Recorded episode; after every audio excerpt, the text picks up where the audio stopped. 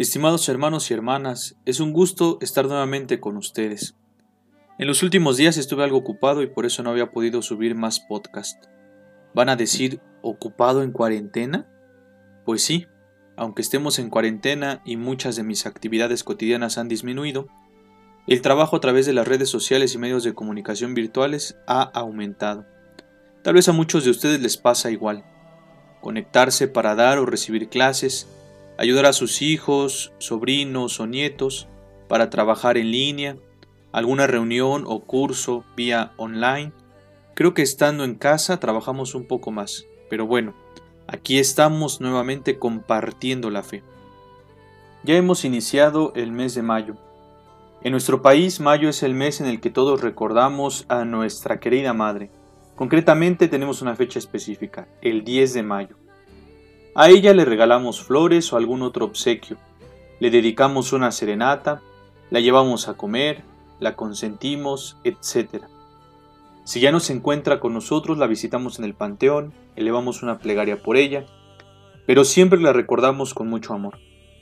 Para nosotros los mexicanos, la figura materna ocupa un lugar especial, sagrado, digno de mucho respeto y este año celebraremos de una manera distinta, pero lo que no debe cambiar es que lo vamos a hacer con mucho amor. Finalmente, esto es lo más importante. Por otro lado, en la iglesia este mes lo dedicamos a la Santísima Virgen María, quien ofreció su vida al cuidado y servicio de nuestro Señor Jesucristo. El mes de mayo, nos dice San Juan Pablo II, nos estimula a pensar y hablar de modo particular de ella. En efecto, este es su mes. Así pues, el periodo del año litúrgico, refiriéndose al tiempo de Pascua, y el corriente mes llaman e invitan a nuestros corazones a abrirse de manera singular a María. Seguramente muchos de los que ahora son adultos recuerdan con alegría y quizá con un poco de nostalgia cuando acudían a la iglesia, ya sea llevados por su mamá o por su abuela, a ofrecer flores a la Virgen y a rezar el rosario. Algunos cuentan que su principal motivación era que al final se les ofrecía algo, una fruta, un dulce, refresco, pero muy en el fondo fue surgiendo y seguramente vive hasta ahora un especial afecto a la Madre de Dios. Quiero invitar a todos los integrantes de la familia, comenzando por los adultos, a revivir esta bonita experiencia, y a los jóvenes y niños dejar que sus papás o sus abuelitos les enseñen esta bonita tradición de ofrecer flores y de rezar el Santo Rosario a nuestra Madre, la Virgen María. Aunque por las circunstancias actuales ahora lo tendremos que hacer desde casa. Ojalá que puedan arreglar un bonito altar a la Virgen durante este mes. En este contexto, hace algunos días el Papa Francisco escribió una carta a todos los fieles. Les comparto el texto completo.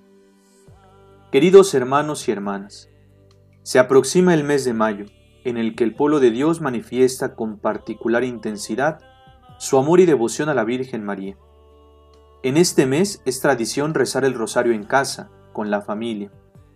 Las restricciones de la pandemia nos han obligado a valorizar esta dimensión doméstica, también desde un punto de vista espiritual.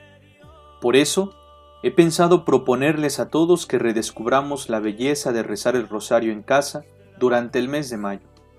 Ustedes pueden elegir, según la situación, rezarlo juntos o de manera personal, apreciando lo bueno de ambas posibilidades.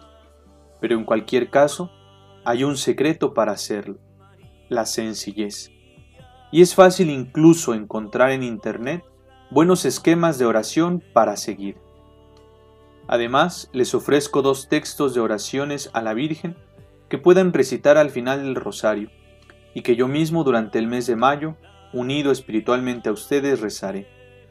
Los adjunto a esta carta para que estén a disposición de todos. Queridos hermanos y hermanas, contemplar juntos el rostro de Cristo con el corazón de María, nuestra Madre, nos unirá todavía más como familia espiritual y nos ayudará a superar esta prueba Rezaré por ustedes, especialmente por los que más sufren.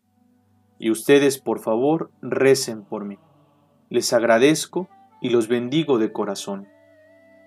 Estas palabras del Papa Francisco, así como todos los buenos recuerdos que podemos llegar a tener de nuestra relación con la Santísima Virgen María, nos invitan a apreciar y a dar gracias por el don de la maternidad, y sobre todo, a no dejar para una fecha única o un tiempo especial la oportunidad de valorar a nuestra Madre terrena y a nuestra Madre celestial.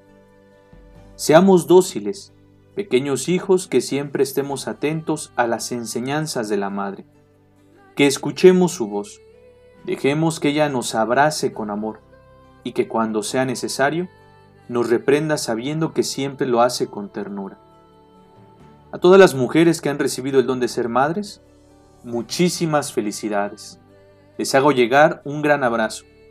Que la Virgen María sea siempre su modelo y su guía. También tengo presentes en mis oraciones a aquellas madres que han sido llamadas a la presencia de Dios.